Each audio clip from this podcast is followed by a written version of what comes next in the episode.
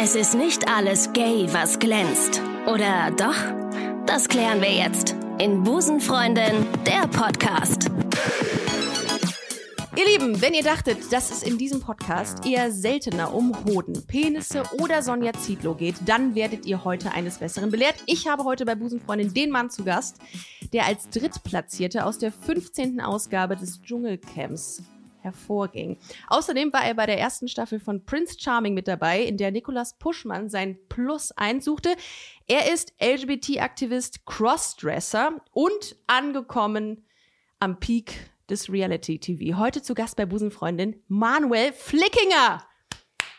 Herzlichen Dank, meine liebe Ricarda. Hast du wirklich sehr, sehr schön gesagt. Ich freue mich sehr, hier mit dir heute über mich oder auch über uns Über wen zu sonst? sprechen. Ich habe noch nie äh, vorher das Gefühl gehabt, äh, so ähm, in den Boden geredet zu werden, wie von dir. ähm, das ist sehr schön, dass, darum passt du hervorragend in diesen Podcast, denn äh, da geht es ja darum, dass man viel redet. Manuel, ich habe, äh, ich kann nicht anders sagen, ich kann nichts anderes sagen, als dass ich dich äh, und deine Performance im Dschungelcamp ähm, in den letzten Wochen begleitet habe. Mhm. Es war ähm, ein, eine Berg- und Talfahrt der Gefühle. Wie, bist, wie lange bist du jetzt schon wieder hier? Also erstmal vielen Dank. Also ja, ich bin jetzt hier. Wir haben jetzt, ähm, ja, ich bin jetzt zwei Wochen schon wieder hier, Ja. würde ich sagen. Na, genau. Okay, zwei Wochen bist du wieder hier aus Südafrika. Da Mhm. hast du, äh, du warst Teilnehmer des Dschungelcamps. Für diejenigen, die jetzt sagen, was ist denn eigentlich das Dschungelcamp, habe ich Mhm. nicht verfolgt. Das ist Ja. eine Reality-Show, in der ähm, einige prominente Menschen äh, zusammengefercht in einem Dschungelcamp überleben müssen, Mhm. 14 Tage. Mhm. Und äh, ja, ab und zu Prüfungen absolvieren müssen, um dann um die Gunst der ZuschauerInnen zu buhlen. Richtig. so. Also ich sag's ja immer so, ähm, das Dschungelcamp ist für mich immer oder auch für viele ist ja die Königsklasse im Das ist eine Reality-TV, ja. ultra erfolgreiches Format. Richtig, Ja, genau. Und absolut. es ist natürlich, ähm, du sagst es, du sagtest jetzt äh, für für für prominente Persönlichkeiten. Ich habe mich ja immer so ein bisschen gefühlt, ich war ja so der, sage ich mal in Anführungszeichen, der der unprominenteste im Camp. Ja, also man hat mich ja jetzt nicht so auf dem Schirm wie vielleicht eine Anushka Renzi oder vielleicht eine eine, äh, eine Tina ähm, Roland? Roland Ja. zum Beispiel oder Harald Glöckler, ja, Ja, ne? ja, ja. Und ähm, das ist natürlich auch für mich eine sehr, sehr, sehr große Ehre Mhm. gewesen oder ist sie immer noch, dass ich da bei der 15. Jubiläumsstaffel 2022 in Südafrika auch noch dabei sein darf. Und ähm, ja, es ist ich finde, das Dschungelcamp an sich ist, man sagt ja auch so ein bisschen Trash, mag dahingestellt sein, kann jeder sehen, wie er will, aber ich finde es weitaus für mich persönlich oder Das auch ist auch ein Sprungbrett. es ist ein Sprungbrett, Ja. das ist auch, das wollte ich aber gerade nicht sagen. Ich wollte noch sagen, es ist natürlich für mich, alles gut, es ist natürlich für mich eine, ein riesen Abenteuer gewesen. Ja, das kann ich mir vorstellen. Ein, eine Chance, ähm, über sich selbst hinauszuwachsen, um vielleicht auch über seine Grenzen zu gehen, um vielleicht über seine Ängste zu stehen, Ja. zu gehen. Stichwort.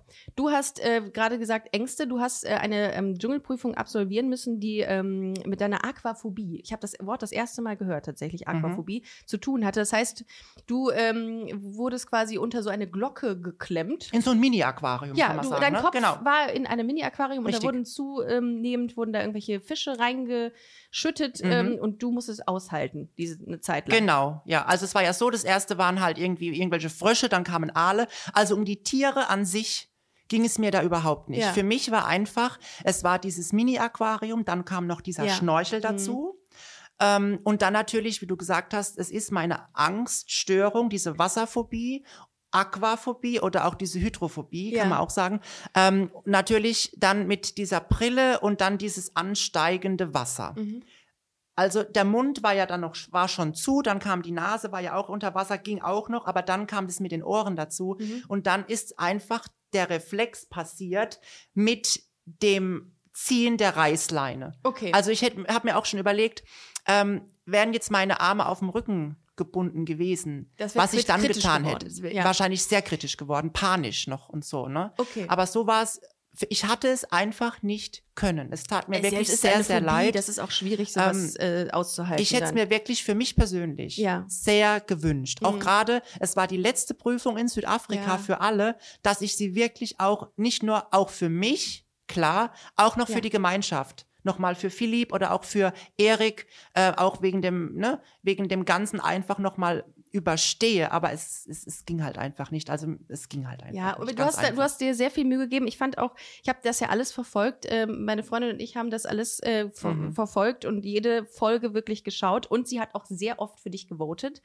Wir Oh. haben äh, alles angeschaut. Ähm, ich Dankeschön. tue ja immer so, als würde ich kein Trash-TV gucken, hab's aber heimlich auch geguckt, natürlich. Mhm. Ähm, Freut und mich. Ähm, wie war das, als du die Zusage bekommen hast? Also was, was macht das mit einem, wenn du weißt, okay, ich muss jetzt, du man hat ja 15 Staffeln Zeit, sich ein Bild darüber zu machen, was den Leuten da passiert. Mhm. Wie war das für dich? Hat man da Angst? Ist man da irgendwie eingeschüchtert? Mhm. Erzähl mal. Also ich sag's ja immer, du hast es ja auch gerade gesagt, du warst so eine heimliche Zuschauerin, da haben wir ein Wort schon mal gemeinsam. Ich habe das ja damals schon auch zu Hause bei meinen Eltern immer geguckt, von der ersten Sekunde an auch, ne, mit dem ersten äh, Gewinner mit äh, Costa Cordalis. Für mich war das Dschungelcamp immer so, kommt dein Wort, heimlicher Traum.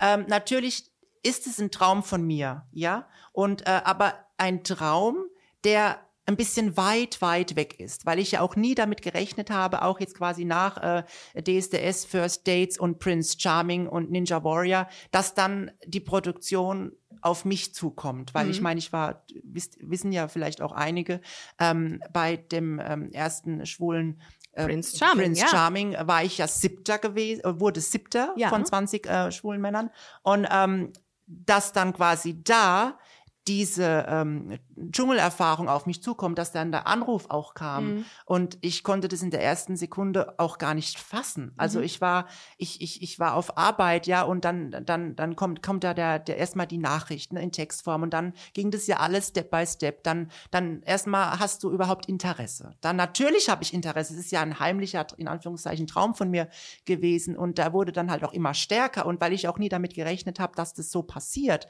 ähm, dann ähm, natürlich ähm, kommt äh, die Aufforderung, was wahrscheinlich üblich ist für solche Formate, dass man erstmal ein Video quasi Achso, ich dachte die. Gagenaushandlung. Nee, das ja. kam nicht sofort, Okay, das kam okay. erst später noch, ne? Aber erstmal natürlich ein Video einschickt. Ja, das ist, war ja auch bei Prinz Charming Mhm. ähnlich. Ne? Man Ja. muss sich natürlich Interesse zeigen, auch per, per Video, damit die Leute wissen, dass man halt auch einfach ähm, Interesse hat. Mhm. So, und das wurde dann auch alles eingeleitet, es wurde gemacht. Dann ging das alles äh, Step by Step über Wochen, über Monate, ne?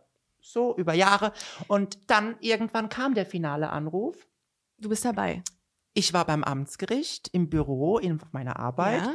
Dann kam der Anruf und dann natürlich frei raus, Manuel. Du bist ähm, it. Du bist it. Du bist dabei. Du bist Teilnehmer vom, äh, vom, von der 15. Jubiläumsstaffel. Was- ich hätte schreien können. Was ich mich frage ist, ähm, was sagen die denn in so Redaktionsmeetings? Dann sagen die beispielsweise, so kann ich mir das vorstellen, hm, der Manuel Flickinger, der wäre ja auch ein lustiger Kandidat, der wäre mit Sicherheit total unterhaltsam. Ist das dann, kannst, hast du dir, kannst du dir vorstellen, warum sie dich gewählt haben?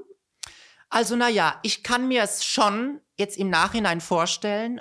Es ist ja so, ich war ja, zumindest wurde mir das immer äh, entgegengebracht, auch nach Prince Charming. Ähm, ich war ja auch bei Prince Charming ähm, so ein bisschen so Sieger der Herzen Mhm. von der ersten Staffel. Und natürlich, ich habe ja durch die Bank ähm, wirklich positives Feedback bekommen. Sehr viele positive Nachrichten Mhm. nach der Ausstrahlung oder während der Ausstrahlung von Prince Charming, ob das jetzt Ja, im weil du Free dich- TV war oder auch online. Weil du dich als auch überhaupt nicht hast verbiegen lassen. Ne? Du hast dein Richtig. Ding durchgezogen. Ich glaube, das ist das, was die Menschen auch sehr mögen an dir. Du bist einfach du. Ja, so würde Ja. ich es jetzt auch sehen. Also ich meine, ich bin immer, also ich kann jetzt nur von mir sprechen. Ich bin Mhm. immer ich selbst geblieben. Ich bin auch immer ähm, sehr authentisch. Ich Mhm. bin einfach so, wie ich bin. Ich könnte, glaube ich, gar keine ähm, aktive Rolle spielen jetzt in einem Reality-Format, dass ich sage, ich spiele jetzt so und so. Mhm. Das geht gar nicht, weil irgendwann vergisst du auch die Kameras. However, ähm, zumindest war das bei Prince Charming so und war auch im Dschungelcamp jetzt so, dass du Okay. irgendwann die auch nicht mehr registrierst, Ja. die Kameras. Und ich bin einfach so, wie ich bin.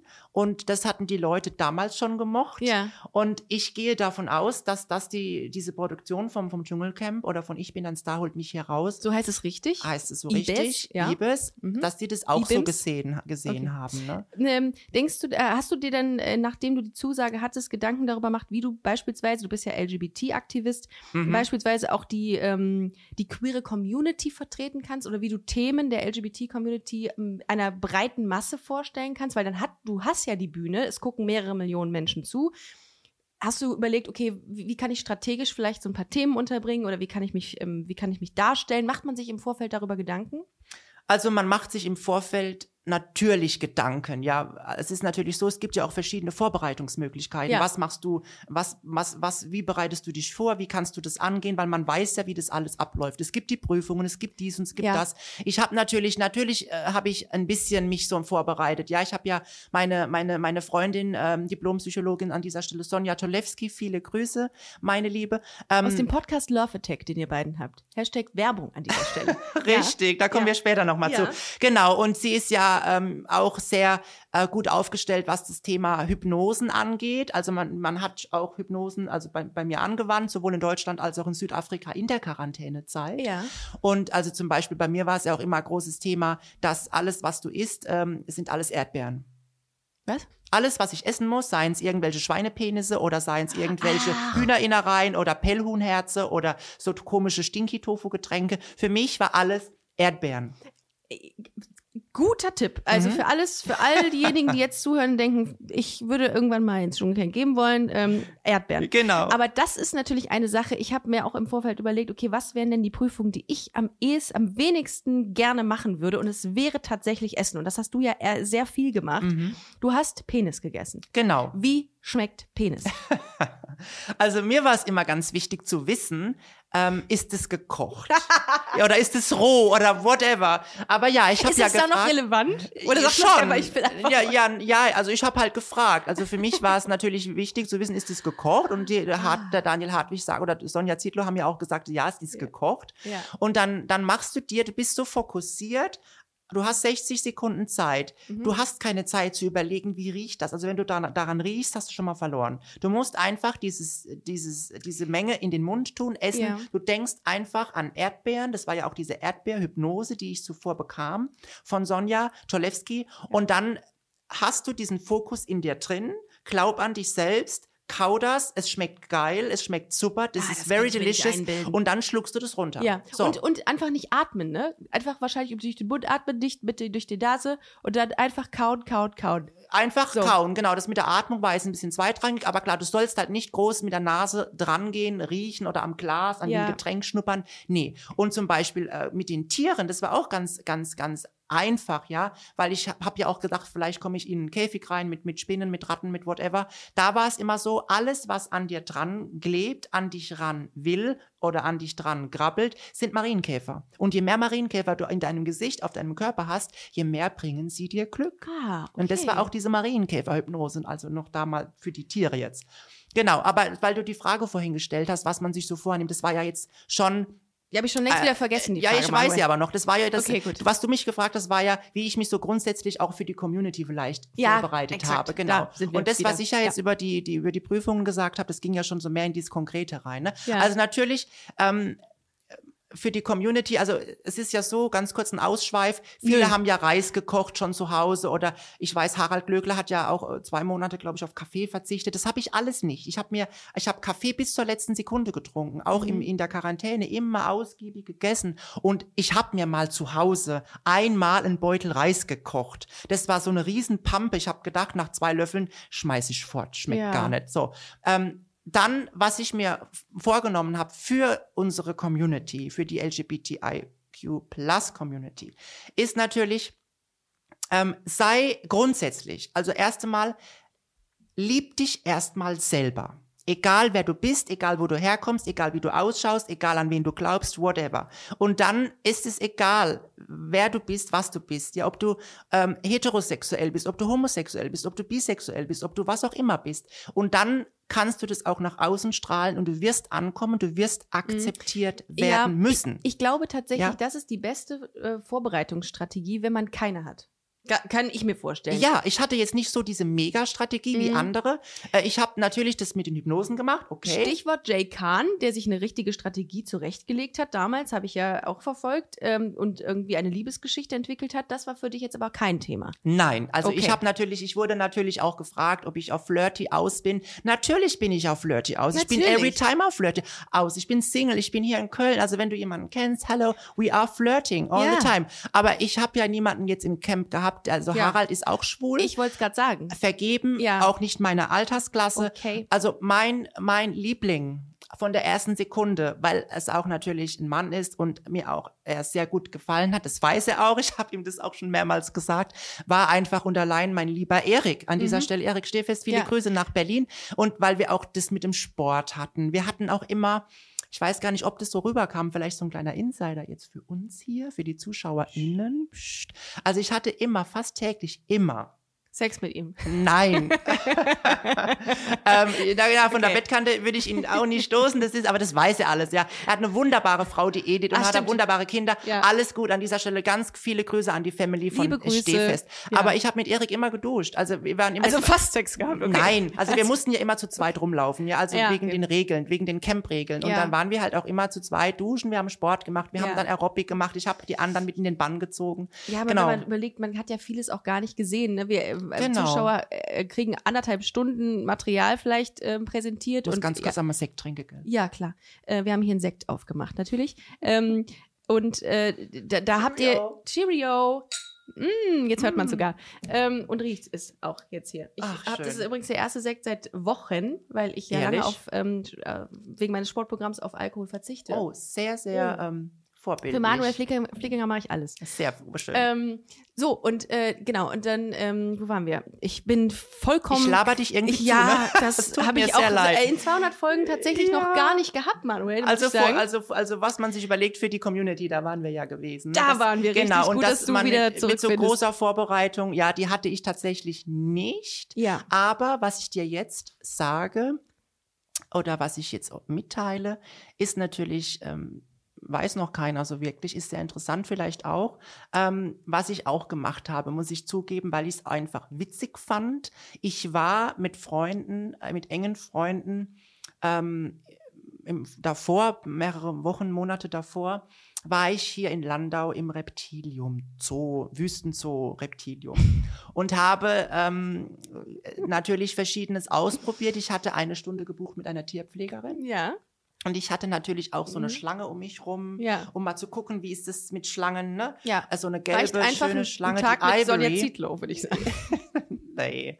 Also das, also das war wirklich schön in dem Wüstenzoo, um Gottes Willen, nee. Die ist eine ganz, ganz liebe. ja, mein So, ähm, genau, ich hatte so eine Schlange um, so eine gelbe, so die Ivory. Dann hatte ich natürlich auch ähm, Spinnen auf den Händen, Ah, du hast dich aber gut vorbereitet, ne? Auf also dem wirklich Kopf, zielgerichtet. sodass auch die Tierpflegerin gemeint hat, wow, du hast eine ähm, Vogelspinne jetzt gerade mal so auf deinem Kopf, du Ja. siehst sie nicht, Okay. wofür, wovor ja Leute, Ja. wenn sie das Tier nicht sehen, mega Angst haben. Ach Gott, wo ist sie, was macht sie? Und das war halt so meine kleine, in Anführungszeichen, Mini-Vorbereitung Okay. in diesem Wüstenzoo, in, in diesem Reptilium in Landau. Also quasi nur diese Schlange um den Hals und diese Vogelspinnen. Es waren mehrere. Also ne, Okay. einmal war es die, einmal war es die. Und die ist natürlich federleicht. Also das ist wie ein Briefumschlag. Ach Gott, ja. Und ähm, da die ja auch nichts groß sehen, diese Ja. Spinnen, und auch ähm, je größer diese Spinne ist, desto langsamer sind die auch. Ah. Das heißt, man denkt dann immer, oh, boah, die, die krabbelt gleich an mir hoch. Ja. Nee, also je, je schwerer die sind, desto, desto größer das, der Körperteil ist, desto ähm, ähm, langsamer sind die auch. Und aus einer Höhe im Stand, wenn du stehst und hast die auf der Können Hand. die springen? Nee, nicht das Springen. So. Wenn du die fallen lässt, können die sterben, weil die aufplatzen. Ei. Weil die haben natürlich sehr, sehr empfindliches äh, Gefieder, und nicht Gefieder, also ne, Haut und dieses, diese, dieser, dieser Spinnenkörper ist sehr, sehr empfindlich. Ja. Naja, however, auf jeden Fall haben wir das probiert in tieferer Stellung, also mit den, in der Hocke haben wir Ja. erst probiert. Ja. Und ich konnte das alles ganz gut managen mit ihr, mit den beiden oder dreien, wie viel das es waren. So, das war nur an dieser Stelle, weil du noch so einen kleinen Insider wissen wolltest. Das war der kleine Das Mini-Insider. ähm, was mich auch sehr interessiert ist, man hat ja, also ihr seid 14 Tage in einem Camp, ja? Also wann ist der Punkt, in dem man bricht, in dem man wirklich, also nicht bricht im Sinne von kotzen, sondern wahrscheinlich die ganze Zeit, aber ähm, wann ist der Tag, wo die Maske fällt? Ich meine, man versucht doch mit Sicherheit, wenn man als Person des öffentlichen Lebens dort ist, irgendwie schon zu acten, etwas zu präsentieren oder zu sein, was man vielleicht nicht so zu 100 Prozent ist. Wann ist der Tag, an dem man sagt, so, ist mir jetzt auch scheißegal. Ich will hier Mhm. einfach jetzt nur kurz aufs Klo gehen und dann Kameras sind mir Wurst, Leute in den Containern sind mir Wurst. Es ist mir alles egal, ich bin jetzt Emanuel und jetzt gut. Wann Mhm. ist der Tag? Das kann ich dir gar nicht so genau sagen, wann der Tag ist, weil bei mir gab es, glaube ich, diesen Tag überhaupt gar nicht. Weil ich ja von vornherein immer irgendwie echt war und ich war Manuel Und natürlich, das an dieser Stelle nochmal, damit es auch vielleicht ähm, auf mehr Verständnis schlägt. Also es gibt natürlich überall diese Kameras. Man weiß das am Anfang. Ist das überdacht, habe ich mich gefragt? Naja, Weil da es ist ja so eine Plane hat. drüber. Ist eine Plane, Ja, aber okay, die, ist nicht so, die ist nicht so komplett Okay, drumherum. gut, also ja. es gab auch Betten, die waren halt auch ohne Dings, Ja, ohne ja. Dach. Aber so eine Hauptplane war da schon.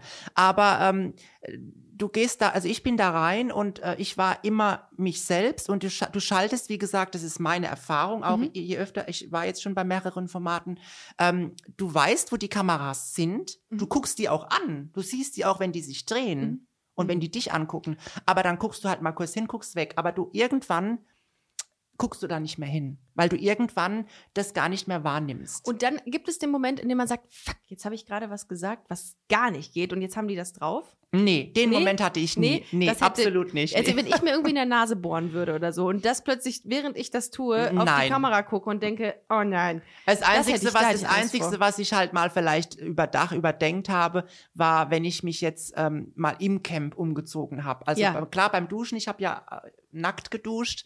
Da war mir das wurscht, weil ich ja auch generell FKK mache und ich meine, warum soll ich mich jetzt im Fernsehen verstecken, wenn mich äh, an Gran, in Gran Canaria oder in Ibiza oder in Mallorca viele auch am Strand sehen können. Aber ich bin halt so, das ist meins. So, das ist mir wurscht. Aber ähm, wenn ich jetzt im Camp selbst war und musste mich mal umziehen, dann habe ich auch mit Handtuch und habe geguckt, guckt Ja. die jetzt, gucken die da oben, guckt die. Ja. Also da habe ich schon, ne, das muss man nicht jedem immer Depot irgendwo hinstrecken. Ja. Das Apropos äh, hinstecken, du bist Justizhauptsekretär.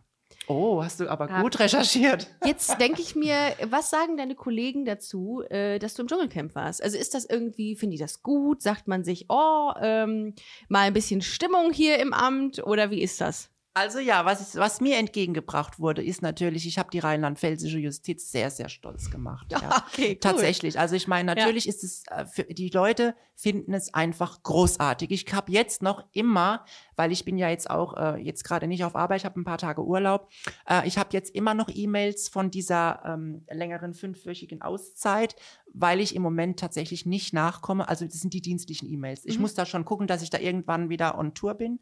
Ähm, aber es sind auch E-Mails dabei von Leuten, von Kollegen aus, der, aus dem Land. Weil mir kann ja jeder vom Land, von, von, von den Behörden kann man mir ja schreiben. Ja. Von den verschiedensten Gerichten, Landgerichten, Ich wette mit dir, die Oberlandesgerichten. würden auch alle gerne mal ins Dschungelcamp Das gehen. weiß ich nicht, aber viele schreiben mir, die ich nicht kenne und sagen, hallo Manuel, ich weiß, wir kennen uns nicht, aber ich fand es damals einfach großartig. Mhm. Herzlichen Glückwunsch zum, Ja. zum, zum, zum, zur Bronzemedaille und zum dritten Platz. Du hast es super gemacht und du bist über deine Ängste gegangen. Du warst immer du, du warst immer authentisch, du warst Ja. immer ähm, freundlich zu allen und äh, hast da nie irgendwie ähm, jemanden äh, attackiert oder however. Ja. Und das macht mich einfach das stolz. Es freut mich. Ja, ich meine, es hätte ja auch genauso gut nach hinten losgehen können. Man weiß es ja nie, wie auch der Schnitt ist. Ja, ja? am Anfang war es so, da ist es mir tatsächlich auch aufgefallen, dass du relativ wenig Sendezeit Richtig, hattest. total. aber du dann im Zuge der Show wesentlich präsenter wurdest. Mhm. Hast du mehr gemacht? Wurde dir das irgendwann mal gespiegelt, dass es hieß, Manuel, mach mehr? Oder wie geht das dann? Also ich habe das auch im Nachhinein gehört. Also es ist nicht so, dass ich in den ersten, glaube sieben Folgen gar nicht präsent war. Ich war schon mal da, aber ich Ja. hatte jetzt nicht so die Screentime wie jetzt zum Beispiel eine Anushka, wie der Linda, wie Ja. Harald, ja. Ja. Ähm, das wurde mir zugetragen und mir wurde auch zugetragen, also ich habe selbst kein Twitter, aber ein Freund von mir hat Twitter, der Patrick aus Mannheim, der hat mir jetzt auch über 113 Screenshots geschickt in WhatsApp von Twitter, dass Twitter wohl am Tag meiner S-Prüfung dermaßen ausgeflippt ist. Der Manuel, das ist der, der ja, muss das war der, weiter, das war der Break, der Breakpoint. ja, das glaube ich auch. Und das war halt auch tatsächlich so. Und ich meine, das hat ja damals schon, ähm, die Desiree Nick hat es ja vorgemacht, damals noch, ich glaube, mit, mit, war das nicht äh, Nadel? Ähm, Schluck runter, schluck es runter. Diesen, diesen Hoden, diesen, diesen Känguru-Hoden. Schluck es runter. Ne, also ich meine, das hat man Oh. ja auch damals schon ge gesehen, ne, Ja. 2005. Ähm, ja, äh, was soll ich sagen? Die Essensprüfung hätte sie nicht stattgefunden, für mich, äh, ich habe mich ja zum einen auch äh, selbst nominiert. Also, beziehungsweise nominiert, ich habe mich ja selbst gewählt. Ne? Ich Ja. Hatte, und den Erik, äh, nee, den, den, den Philipp hatte ich gewählt oder Erik, ich weiß gar nicht mehr, und, und mich. Und dann war ja die Wahl, dass es äh, Philipp und ich bin. Und äh, wenn das nicht gewesen wäre, hätte es sein können, dass ich vielleicht ein drittes Mal ein vielleicht bekommen hätte und Ja. wäre dann geflogen. Ja. Ähm, man sieht ja auch an den Zahlen, ich weiß nicht, ob du dir die Prozentzahlen angeschaut hast. Also Harald war ja am, beim, in der ersten Folge war ja Platz eins und bei zwei. Und dann, ich war immer irgendwie ganz unten, dann flieg, flog Tara raus, nach Tara flog, ähm, muss mich nachdenken, wer flog nach Tara raus? Ich glaube, Oh, ähm, ganz früh. die, die Jasmin. Ich glaub, Ach, ja, die, ja, äh, war, ich hatte, Herren. Ja, ich hatte, glaube ich, mit Ja. Jasmin Herren ein vielleicht. Ja. So, und dann bin ich aber, dann kam ja die Prüfung von mir mit dem Mhm. Essen. Äh, und dann bin, es war ja die Bundeskegelbahn. Falls du dich erinnerst. Ja. Die Prüfung hieß Ja. äh, die große oder so Bundeskegelbahn, ne? Und ich habe ja, ich habe ja, ich habe ja was, ich kegel eigentlich nicht. Ne? Ja. Ich mache auch kein Bowling. Das macht man alle Schaltjahr mal, ne? Obwohl es hat Spaß gemacht. Aber ich habe ja da auch beim Kegeln irgendwie, beim ersten Kegelwurf habe ich ja von den neun acht abgeschossen. Ja. Das war ja der Burner. Ich hatte einen Kegelstand noch. Ähm, ja, und dann ähm, mit dieser S-Prüfung bin ich in dem Ranking des, Gestiegen, der, ja. der, der, der Prozente, bin ich ja quasi gestiegen. Ich war ja dann immer drei, vier, zwei, zwei, drei, sogar im Halbfinale war ich nach Filip Pavlovic auf Platz zwei. Und dann kam Erik. Und dann hat sich das halt aufgrund, ich gehe sehr stark davon aus, dass aufgrund dieser, dieser Aquariumsprüfung, ähm, also ich hatte ja 21,5 Prozent, glaube ich, und, und Erik hatte 27, Oh, ja, 28. war knapp. Also es war sehr knapp. Den, den Philipp einzuholen wäre nicht, mehr wär nicht mehr möglich gewesen, weil der hatte ja 60 Prozent, whatever.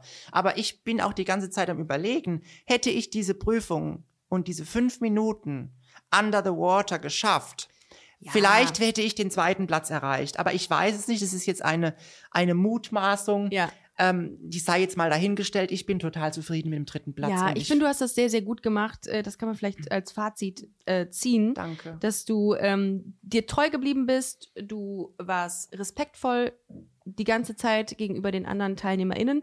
Und das finde ich sehr, sehr schön. Und du hast dich wirklich gemacht, du hast so eine Transformation äh, durchgemacht. Und ich habe ähm, echt gedacht noch, dass du, äh, du bist ja hier in einem queeren Podcast, Mhm. ähm, dass du vielleicht noch irgendwie, ich weiß nicht, vielleicht habe ich es auch vergessen, äh, korrigiere mich, wenn ich da falsch liege, vielleicht noch was zu deinem Outing erzählst. Da hätte ich gedacht, dass das vielleicht noch mal irgendwie Thema ist Sehr oder so. gerne. Ähm, wie, ähm, wie, haben deine, wie haben deine Familie, wie hat die darauf reagiert, dass du ins Dschungelcamp gingst? Weil ich habe tatsächlich äh, in meinen Recherchen dazu gelesen, dass dein Papa nicht so ganz äh, fein mit deinem Outing war. Genau, also das ist ja schon ein paar Jahre her. Also ich habe mich ja geoutet. Also ich weiß gar nicht, ob das die Leute wissen.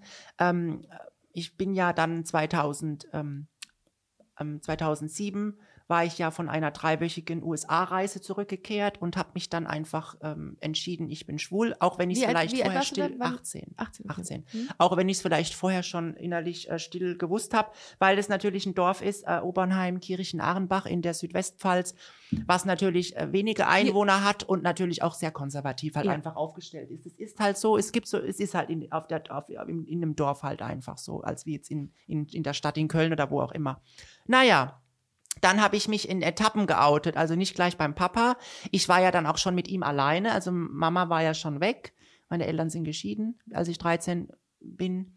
Ähm, und ich bin ja bei meinem Papa dann groß geworden. Mhm. Ne? Aufgrund auch wegen der Schule bin ich Mhm. dort geblieben und so weiter. Und habe dann auch dort in der Nähe dann auch, auch Abi gemacht. Naja, however, auf jeden Fall äh, war das Ganze so, dass ich mich erst äh, Freunden anvertraut habe, auch vielleicht Verwandten. Mhm. Ne? Einer ganz, ganz ähm, damals guten Freundin von meinem Cousin, die Katja, die habe ich, der habe ich das gesagt, weil sie hatte damals schon einen schwulen Bruder in Frankfurt. Ja. Naja, auf jeden Hattest Fall. du damals schon eine Brieffreundin, die du erwähnt hast? im, tatsächlich äh, ja. Ja. Die Bettina gab es Die davor. Bettina. Ja. Die Bettina. die da Bettina, ach Gott, ja. Haben, haben, ja. ja, sorry. Dass Ich habe versucht, den Dialekt nachzumachen immer. Ähm, die Bettina, die Bettina. Ja, ja, genau. Es hat ja die Sonja so richtig die goldig Son- hingekriegt. Ja. Also ja, ich hatte eine Brieffreundin, das war so mit 13, 14 tatsächlich. Wir hatten uns über übers Internet, damals noch mit einem Modem, sich eingeloggt. Ne? Ähm, äh, K56 war das, glaube ich, sogar. So irgendwas, ja. Ja. Und dann gab es ja diese Chatrooms. Ja. Gab es ja für. Homosexuelle. So, gay.de oder, oder so. gay.de Ja. oder whatever oder auch für Heteros. Und da habe ich eine Bettina kennengelernt und dann haben wir uns Briefe geschrieben. Top. Wirklich. Ja. Und danach kam ja erst das mit SMS Ja. und, und WhatsApp gab es ja noch gar nicht und Ja. alles. Naja, und das war diese Brieffreundin Bettina. Aber hat, vor der hast du dich nicht geoutet, oder? Vor der Bettina? Ja. Nee. Nee, mhm. okay. Damals war ja noch so mit 13, 14, ah ja, ja, ich stehe auf Mädchen eigentlich. Und dann kam ja erst die Findungsphase. Ah. Ich habe ja schon immer, also wir hatten immer Neckermann und Otto-Kataloge. Ja, Hashtag Werbung an dieser Stelle müssen wir kurz sagen. Sorry. Ja. Wobei, ja, genau. Das ist keine Sponsored Ad hier. Nein, heute. nein, nein, Ja. Neckermann gibt's auch gar nicht mehr, ist Ja. insolvent. Ach, naja, ja, aber die Quelle-Katalog gibt's noch, oder? Äh, Das ist Otto jetzt, glaube ich. aber Otto, ich natürlich. Nicht, egal. Okay, Otto, Auf- Quelle, äh, Neckermann, dabei. alles hier. Aber auf jeden Fall habe ich mir schon immer die Unterwäschemodels angeschaut. Die männlichen allerdings. Natürlich, die Okay, männlichen. ja. Immer ja. die, die Boxershorts oder die Ja. Slips angeschaut und mit hm, hm, hm, hm, hm, war immer meins. Das war halt einfach so. Naja, und dann, auf, um das Rad weiterzudrehen, ich war dann halt äh, in, in Step by Step geoutet, auch bei meinem Vater irgendwann. Ich habe ja dann, mein erster Freund war aus Frankfurt. Ja. Also was heißt Wie hast du ihn Freund? kennengelernt? Eine Liaison. Über das bekannteste Dating-Portal für die Homosexuellen, Romeo. Gay Romeo. Es heißt jetzt Romeo. Ach. Früher hieß es Gay Romeo. Ach, Und okay. davor hieß es Planet Romeo. Och, Genau. Und jetzt heißt es Romeo.com. Okay, ja. Hashtag Werbung. Werbung. Ja. Ja? Naja, auf jeden Fall, das ging darüber. Und das war halt Frankfurt. Und dann hatten wir uns auch getroffen. Dann hatten wir als mein erster Kuss im Auto in Landstuhl vor der Stadthalle. Ich dachte, ich versink im Sitz. Ähm, aber es war so, wie es war. Und dann haben wir uns getroffen. Ich war auch zweimal in Frankfurt, war nix, wie das halt nun mal so ist. Dann, ähm, dann irgendwann kam dann Ende des Jahres 2000. Ah, ja, genau. Da war ja noch nichts mit Papa, Outing, noch gar nichts. Ja. Das kam alles noch. Ja. Dann, äh, ich habe ja alles verheimlicht. Mhm. Da hatte ich es aber meiner Mutter schon gesagt, weil mit diesem Typen aus Frankfurt, der war schon bei meiner, bei meiner Mutter zu Hause in der Wohnung am Wochenende. Wir hatten uns am Wochenende gedatet. Ich habe dann zu Papa gesagt, Papa, ich bin bei Mama übers Wochenende. Aber das war dann Ah. schon mit diesem äh, Nils. Ah. Auf jeden Fall ähm, habe ich zu meiner Mu Mutter gesagt, Mama, ähm, ich muss ja was sagen. Ich weiß noch im alten Haus oben auf dem Balkon, hinten am Garten. Mama, hör mal zu, sie hat gerade geraucht, fertig geraucht, war gerade fertig. Und ich habe zu ihr gesagt, Mama, hör mal zu, ich muss dir jetzt mal was sagen. Ich bin schwul. Und dann sagte sie, ach Gott, Kind, ich muss mal gleich eine zweite Zigarette anstecken. Ja, dann war Ja, der Tropf gelutscht. aber- also sie hat es total akzeptiert. Ja, ne? danach kam Alles nichts gut. mehr. Äh, Doch, natürlich mir zugesprochen, Mut zugesprochen. Ich, du bist mein Kind, du bist mein Sohn, du bist mein einziger Mhm. gut. Sohn, Einzelkind. Ja, ich äh, egal, Also- wen du liebst, du bist immer mein Sohn, ich stehe hinter dir, ich, ich liebe dich, ich Mhm. unterstütze dich. Das war natürlich immer an oberster äh, Stelle. Mein Vater wusste von hinten und vorne noch gar nichts. Dann natürlich kam mein aller, allererster Freund, äh, nicht mein allererster, mein, mein, mein, mein, mein aller, meine allererste lange Beziehung. Ich hatte quasi eine Beziehung, das davor ist für mich, war eine Liaison. Einfach eine, ein Kennenlernen mit diesem Frankfurter. Dann kam, wie gesagt, äh, André aus der Nähe von Stuttgart und der hat mich auch angeschrieben über dieses Romeo oder damals, wie auch immer es hieß. Ähm, Steht hier, Flickinger führte nach eigenen Angaben bisher zwei Beziehungen. richtig, Ab 2007 lebte er neun Jahre mit seinem ersten Partner zusammen. gut recherchiert. Ist das tatsächlich derjenige, über den Das wir ist gerade der? André, Ah, genau. okay. Liebe Grüße, André. Ja. Ist das der Klarname? Der wer? Ist das, ist das sein Klarname? Ist das der richtige Name? Das ist der richtige Ja? Name, natürlich. Okay, okay, ja. André natürlich. mit Accent. Ähm, genau. Und ähm, dann habe ich den kennengelernt über dieses Ding und habe dann halt äh, auch geschrieben, damals noch, ich weiß noch, statt von Siemens, Hashtag Werbung, ein Telefon So viel Werbung, wie wir in dieser Folge machen, Entschuldigung. können wir gar nicht verdienen. Entschuldigung, Manuel. ein, ein Festnetztelefon zu Hause stehen und hatte dann natürlich mit ihm gesprochen. Er war neun Jahre älter. Ach, ja. Ich war damals äh, 18 mhm. und er ähm, 27. 27. Und dann äh, habe ich natürlich auch das gleich relativ schnell total vorurteilsbehaftet beendet, von wegen, also André, du bist mir zu alt. So, dann war das alles so im Oktober rum. Es war so im Oktober rum, also nach Amerika Ja. 2007. Ich kam ähm, im September zurück, dann war dieses Ding mit Nils in Frankfurt. Ja. Dann Oktober war dann André. So, dann war ich bei Mutter bei über Adventszeit 2007. Dann Ja. kam eine SMS, damals noch SMS, in mein Nokia-Handy rein. Ähm, und dann hieß es, hallo Manuel, äh, hier ist André, ähm, ich wünsche dir eine schöne Adventszeit, ähm, dein André Mit Accent. mit Accent. Mhm. Ich habe zu meiner Mutter noch gesagt, Mama, guck mal, der schreibt dein André. Ah, ja. Dann sagt meine Mutter, wer ist das? Zeig mal ein Bild. Dann habe ich ihr halt ein Bild gezeigt und dann sagte sie, werde ich nie vergessen, ach Gott, der ist aber schnuckelig. Treff den doch mal. Oh. Da habe ich gesagt, ernsthaft, der ist neun Jahre älter, das macht doch nichts. Guck mal, mein Mann, der Wilhelm, ist auch zehn Jahre älter, Kind. Da habe ich gesagt, okay, ja, und wie weiter? Ah ja, treff dich doch mal in Mannheim, dann hast du eine Stunde zu fahren, er hat eine Stunde zu fahren. Trefft euch, trefft euch am Wasserturm, zentral, öffentlicher Platz, geht ein Eis essen oder geht einen Kaffee trinken. Und dann haben wir das gemacht. Dann habe ich ihm zurückgeschrieben, habe das organisiert. Okay, komm, du hast nett geschrieben, komm, André, komm, wir treffen uns. Und dann hat er das zugesagt. Dann war das ähm, quasi in der letzten Woche vom Dezember 2007 hatten wir uns, ich glaube, am 27., weil dann abends auch noch, oder am 26., weil abends noch in Mannheim im Connex diese, diese Mega-Party war für die Gays. Ja. Die ist immer dreimal im Jahr, ne? Mhm. Weihnachten, Ostern, CSD. Und dann sind wir auf diese Party. Und dann natürlich hatten wir auch Silvester verbracht bei einem Freund von mir. Von sieben Also auf wart ihr zusammen dann? Wir waren äh, kennenlernen. Kennenlernen. So, aber daten. aber okay. äh, daten. Ja. Aber beim, beim, beim zweiten oder beim dritten Treffen äh, bei meinem Freund über Silvester hat er dann auch mit mir im Wohnzimmer auf einer Matratze geschlafen. Und da hatten wir auch was und dann waren wir eigentlich zusammen. Also ich fand es so intim und wir waren zusammen. Er war älter, er war neun Jahre älter. Und wann hat er, jetzt sein Vater äh, erfahren? Dann erst. Also dann, mein Vater hatte zum damaligen Zeit eine Freundin, die Petra. Und dann hatten wir das Stück für Stück eingeweiht. Also erst die Petra. Ja. Petra War fein damit oder? fein damit, sehr fein. Ja, und jetzt kommt's. Und dann sie mit mir kommuniziert mit Papa. Äh, Über Ecke. Also über Bande quasi. über, über verschiedene Ecken. Und dann natürlich, lass uns doch den André einladen. Petra zu Papa. Ich bin da. Lass ihn kommen. Lern ihn kennen. Er kommt mit dem Auto her, zwei Stunden aus Stuttgart. Das ist der Manuel, das ist dein Kind. Der ist jetzt nicht anders, nur weil er schwul ist. Und dann war das also wirklich mit Samthandschuhen. Mhm. Also mit 35 Millionen Samthandschuhen musste Aber man hat er dann, Papa anfassen. also anfangs war er dagegen und dann hat er, Er hat das peu à gesagt, peu äh, akzeptiert. Wie? Bitte? Also äh, am Anfang war er dagegen, dass du äh, mit einem Mann zusammen bist oder schwul bist und dann hat er das peu à peu akzeptiert. War es ein Prozess? Also wie da, also dagegen, äh, jein. Also er hat natürlich versucht, mir das äh, auszureden von oder was wegen, war das Erste, was er gesagt hat, als du eben konfrontiert hast mit Ach, deiner du spinnst doch. Du spinnst doch. Das ist doch nur eine Phase. Das ist Ja, doch nur eine Phase. Und ähm, das ist doch nur eine Phase. Ähm, äh, wart jetzt erstmal ab und dann guckst du noch mal. Und, Und, was, dann was, hat das, natürlich. was hat das mit dir gemacht in dem Moment? für mich war es schlimm. was was ich- hast du für ein Gefühl Ich gehabt? habe erst überlegt, Manuel, bin ich wirklich falsch? Mhm. Hat mein Vater doch recht? Mhm. Bin ich wirklich falsch? Mhm. Weil ich habe über Ecken erfahren, damals hat meine Oma noch gelebt, weil mein Vater, die erste Anlaufstelle für meinen Vater war diese Katja, diese Ehefrau von meinem Cousin, deren Frau, Äh, dessen, Moment, eins im Sinn. Wer, wo, wer, was, wo- woher kommt jetzt Katja Die plötzlich? Katja habe ich vorhin erwähnt. Die Katja Ach ist so, die Frau. Entschuldigung. Die Katja ist die Frau von meinem Muss Cousin. untergegangen sein. Ja, sorry. Die Katja ist die Frau von meinem Cousin, Ja. der ich es als erstes anvertraut habe, dass ich schwul bin. Ach. Und sie hat einen Bruder, der schwul ist und lebt in Frankfurt. Das heißt, sie Ja. wusste schon, wie damit umzugehen ist. Okay. Sie war sehr offen, sie ist Kindergärtnerin, sie war Ja. damit sehr offen. Okay. Und mein Vater ist zu ihr. Mhm.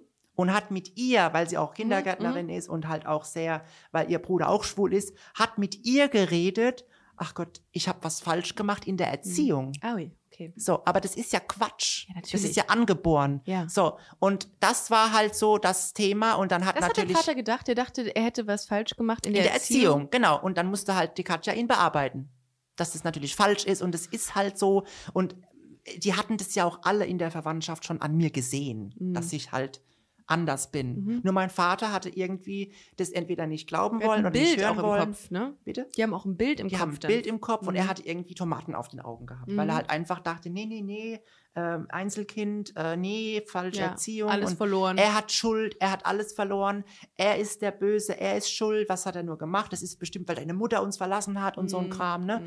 Nee, Keine Mutterfigur gehabt oder sowas, ja. Okay. so. Und, Und, wie hast du, wie ist das heute, das Verhältnis zu deinem Vater? Also wie hat er sich gemacht? sehr gut. Ja? Ja, ich habe ein gutes Verhältnis. Er ist mega stolz auf mich, damals schon, also auch schon vor Prinz Charming, als das Mhm. noch äh, alles noch, noch, nicht, noch nicht so fernsehtechnisch bei mir losging. Er hat André akzeptiert. Mhm. Wir waren oft bei ihm zu Hause. Ähm, natürlich, André hatte das, heißt, er ist aufgrund seines Alters, aufgrund dieser neun Jahre Altersunterschied, hatte der André eine sehr dominante Art, ein sehr dominantes Auftreten, Ja. was ich aber gebraucht habe. Okay. Weil ich ja. fand es damals toll, dass er mich aus diesem Dorf rausgezogen hat nach Richtung Mannheim. Und das ist jetzt ein gutes Stichwort, denn du hast ja auch eine Kunstfigur, die du verkörperst, die sich ähm, äh, Lafayette Diamond nennt. Das Richtig. heißt, du ähm, kleidest dich sehr, sehr auffällig, sehr glitzernd und bist sehr, sehr präsent äh, in, in diesem Outfit. Ähm, ein alter Ego quasi. Mhm. Ähm, und wie war das? Ich meine, du kommst aus einem sehr kleinen Dorf. Ähm, dein Vater ist sehr konservativ eingestellt oder war es und hat vielleicht nicht, ist nicht vielleicht ganz so offen mit dem Thema umgegangen. Wie ist er denn mit damit umgegangen, als er dich zum ersten Mal in diesem Outfit gesehen hat, als Lafayette Diamond. Ja, also mein Vater hat mich noch nie live gesehen in diesem Outfit, weil er halt nicht äh, bei den CSDs dabei ist. Mhm. Meine Mutter hat mich einmal gesehen, oder Und? sogar zweimal, einmal in Mannheim und einmal in Saarbrücken. Meine Mutter fand's genial. Die konnte, die konnte, die hat so viele Fotos von mir gemacht und mit ihr und mit damals war ihre Vermieterin noch mit ihr gereist nach Mannheim zum Schreien. Aber ja, das war, die ist einfach Was, stolz. denkst du, was denkst du, was dein Vater gesagt hätte, wenn Ein- er dich gesehen hätte? Ja, mein Vater hat mich ja dann auch gesehen auf so, Fotos. okay, ne? und? Ich habe ihm Fotos gezeigt, habe ihm auch am Handy gesagt, schau mal, das mache ich, guck mal, so bewege ich Mhm. mich, so tanze ich und so mache ich die Leute quasi äh, unterhalten und so weiter. Er fand es immer furchtbar. mhm, bis hat immer- heute. Er hat es mittlerweile akzeptiert. Mhm. So. Weil er weiß, das ist mein Business und das Mhm. mache ich gerne, das macht mir Mhm. Spaß, ich bin Unterhalter, dann auch für die Community da. Und ähm, aber er fand es damals furchtbar.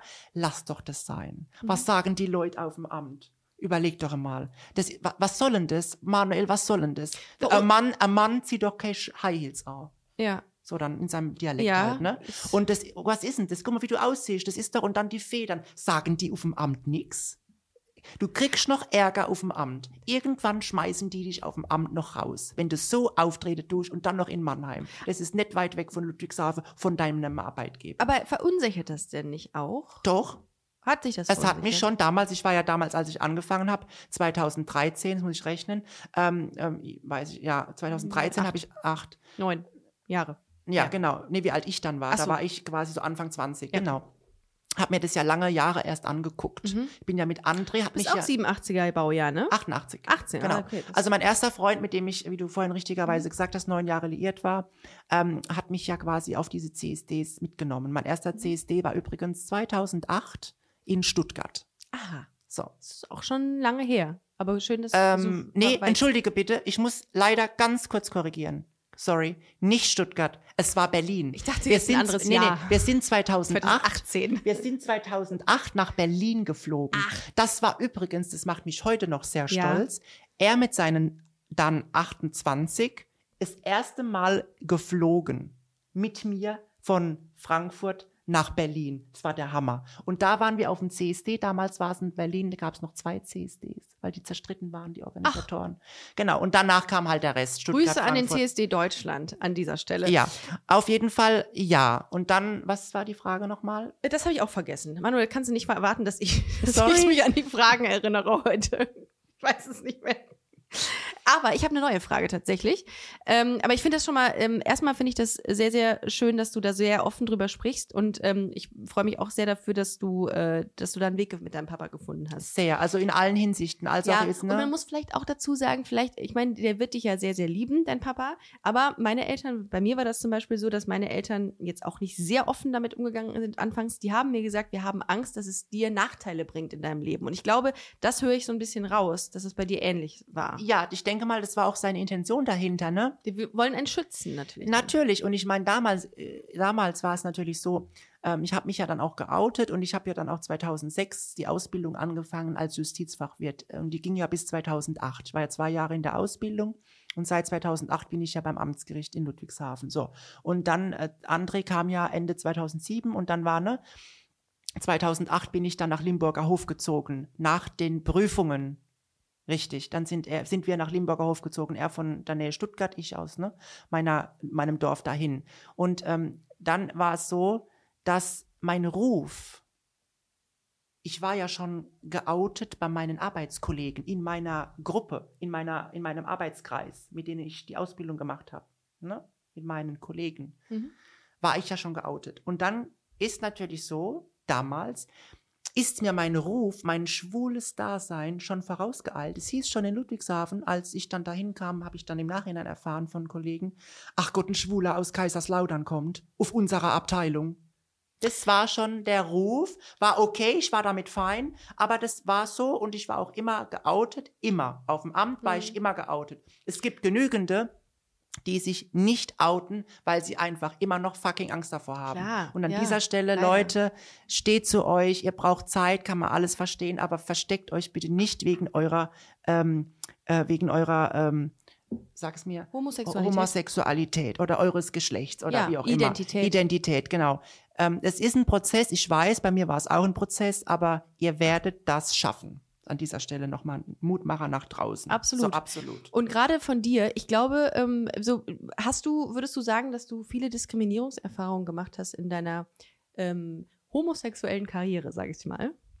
Also in meiner homosexuellen Karriere habe ich jetzt so von Anfeindungen, ähm, das Einzige, was es mal gab, war tatsächlich ähm, kurz oder währenddessen Prince Charming angelaufen ist. Da gab es mal, also als wir noch im Online, als wir noch im, im in diesem Online Portal waren, da gab es tatsächlich Anfeindungen, weil es damals halt auch einfach hieß, was haben sie, ausgestrahlt als wurde. es ausgestrahlt Ja, wurde okay. halt, ne, im, im, auf TV Now damals Mhm. noch. Da waren natürlich Anfeindungen wie, ach Gott, was haben die denn für einen Cast aufgestellt? Mhm. Das ist ja das totale Klischee. Wer Mhm. will denn das sehen? Mhm. Wenn man das sieht, denken alle homosexuellen Männer, alle Schwule sind so. Mhm. Aber das ist ja eigentlich total Quatsch. Es ist einfach falsch, weil es ist, wir waren viele Facetten. Wir hatten mich als, ne, wir hatten einen Alec, äh, einen Andreas, der ist Bodybuilder. Wir hatten einen, einen Martin Angelo, der war auch sehr laut. Wir hatten einen Marco Tornese, der ist auch sehr mit Banker und konservativ. Ja, also ich fand schon, wir hatten eine breite Ich Masse auch. an, an, an Kriterien, an, an, an es, es Klischees. War, es war sowohl bei Princess Charming als auch Prince Charming ein sehr diverser Cast. Ja, Also das- ich finde ist das das richtige nicht, Wort, genau. ähm, dass das, dass es so, wie der Kollege da gesagt hat, äh, rüberkam. Also empfinde ich zumindest. Genau. So. Und ich fand es halt auch schön, weil es halt einfach 69, erinnern wir uns alle zurück, Stonewall Inn in New York, in der Christopher Street, dass es nun mal halt diese Menschen waren, die an die Polizei vorgeprescht sind. Das waren die Schrillen, das waren die Drags, das waren die Travestiekünstler. Ne? Und de, de, wegen denen sind wir da, wo wir heute sind. Aber ähm, nochmal ganz kurz zurück den, zu den Diskriminierungserfahrungen. Und das Genau. war so das, was du ähm, da. so erlebt habe, so, ab, Okay, so bei Prince okay. Charming so. Natürlich davor in der Kindheit, in dem jugendlichen Alter, in der Schule, äh, ob das beim Abi ist oder ob das, gut, beim Abi waren sie ein bisschen verständnisvoller, weil da ist man ein bisschen, hat man ein bisschen mehr Krips, ja. Aber äh, so ab, nach der Grundschule, würde ich sagen, so ab fünfte Klasse, fünfte bis neunte, fünfte bis zehnte Klasse. Das war dann halt so, weil ich hatte halt immer meine Freundinnen-Clique. Mhm. Ich war nie bei Typen Mhm. gestanden. Das waren immer so die, die wollen immer nur Stress. Ich war halt auch sehr schlank. Ich hatte damals noch weniger gewogen als jetzt.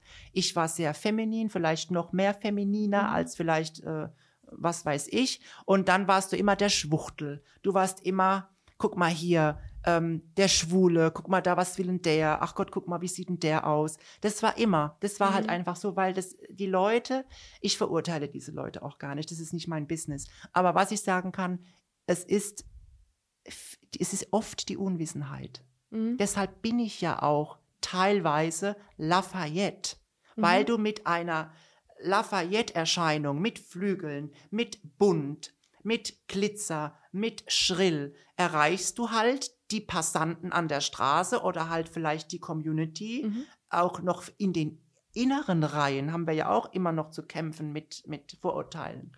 So, damit kannst du halt mehr Leute erreichen, als wenn du als Normalo auf einem CSD mitläufst, finde ich. Das ist mein Credo, meine Meinung. Kann jeder sehen, wie er will. Aber meine Erfahrung dahingehend war halt immer gut. Wenn sich ein kleines Kind an der Straße freut, dass ich Federn aufhab und das Kind lächelt, ist es für mich ein Seelenfrieden.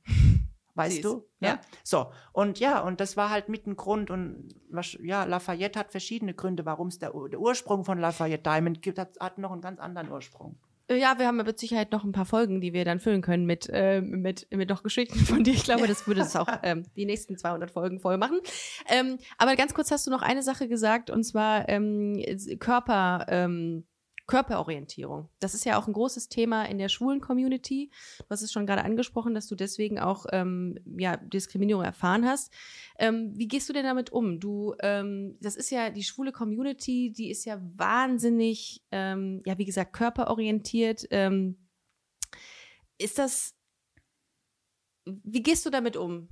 Wenn du sowas liest, auch so stählernde Körper, sehr äh, ripped, äh, wie die, die, die Typen, die sich teilweise in den, in, in den sozialen Kanälen äh, präsentieren. Mhm. Was macht das mit dir? Ist das irgendwie, ist dir das unangenehm, äh, wenn du denkst, dass du Teil dieser Community bist, der sie sehr auf Optik ähm, aus ist? Ähm, beziehungsweise, was macht das mit dir? Ja, ich weiß, wo, ich weiß, was du meinst und ich weiß, wo du hin willst. Also das ist ja das allgemeine Problem in unserer Gesellschaft. Also ja, vielleicht bei den homosexuellen Männern vielleicht stärker ausgeprägt wie jetzt bei den heterosexuellen und bei den homosexuellen Frauen. Mhm. So. Ja, also So, ich, ich habe diese absolut. solche Erfahrungen mache Ja. ich beispielsweise nie, dass es sehr, sehr, dass sehr viel Wert auf, auf Optik gelegt wird bei den lesbischen Frauen Ja. beispielsweise. I- Also ja. körperlich. Ja, also ich muss natürlich sagen, ähm, woher, also der Ursprung, warum man das so sieht oder oft sieht, warum man äh, auf solche stählenden Körpern so Mhm. viel Wert legt.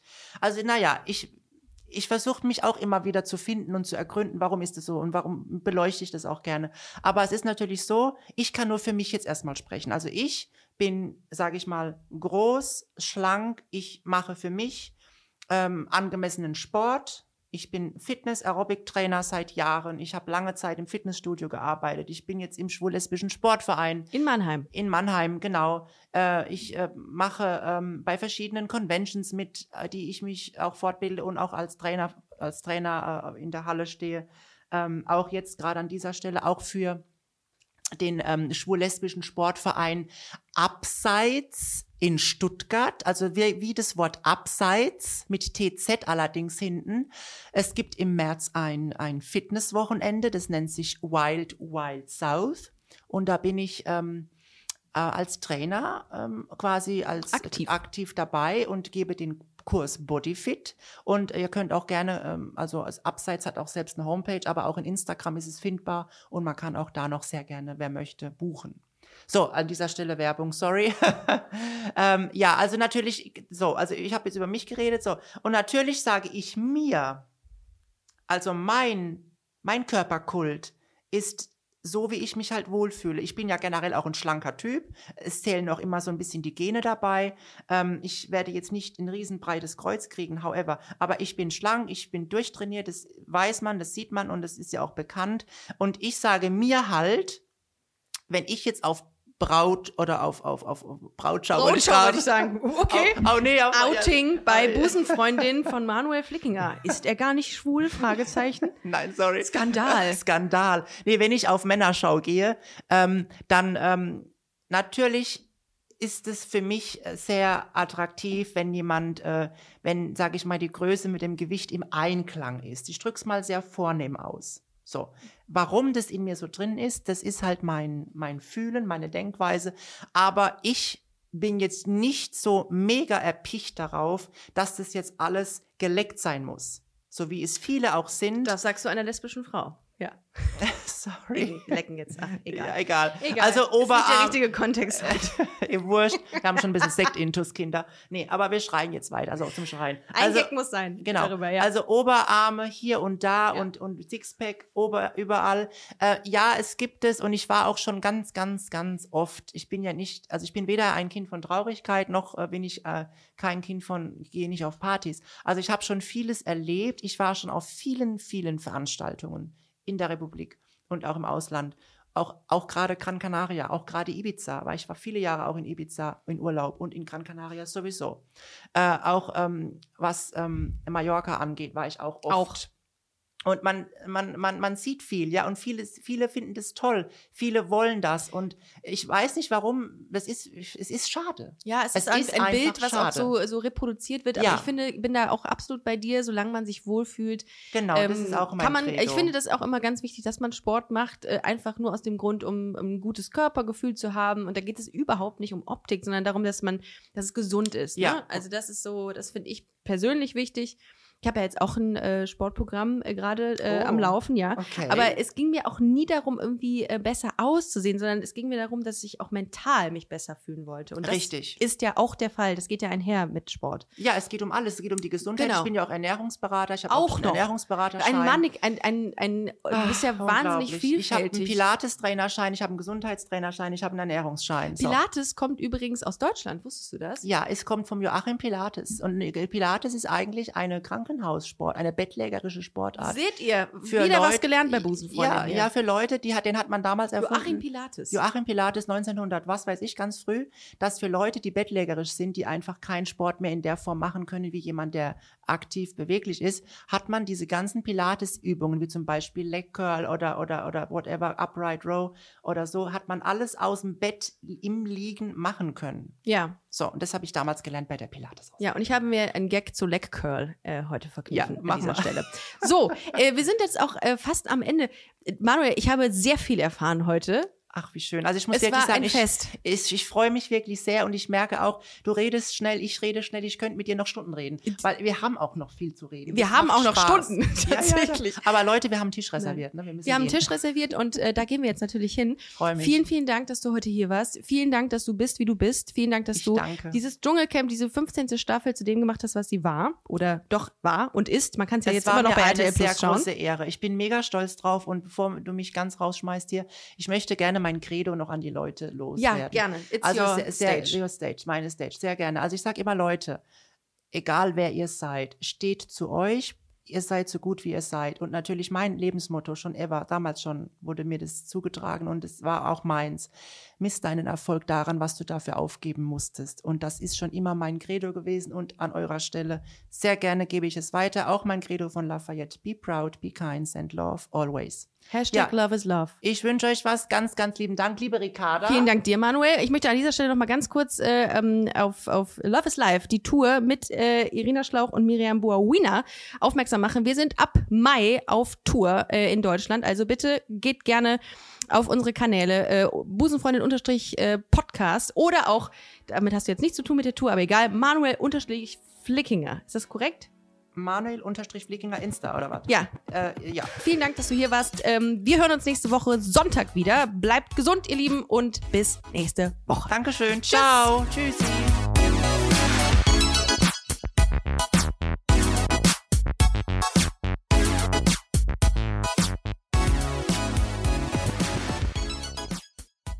Busenfreundinnen und Busenfreunde, vielen Dank, dass ihr bei dieser Podcast-Episode bis zum Schluss mit dabei wart, sonst äh, würdet ihr das hier gerade nicht hören. Ein großer Dank geht an unseren Partner Rausgegangen Köln. Das ist Kölns führende Plattform für Veranstaltungstipps. Alle Infos dazu findet ihr auf www.rausgegangen.de. Und wenn ihr schon online unterwegs seid, schaut gerne noch auf unserer Webseite vorbei unter www.busenfreundin-magazin.com. Ich empfehle mich und ich hoffe, ihr uns auch. Bis nächstes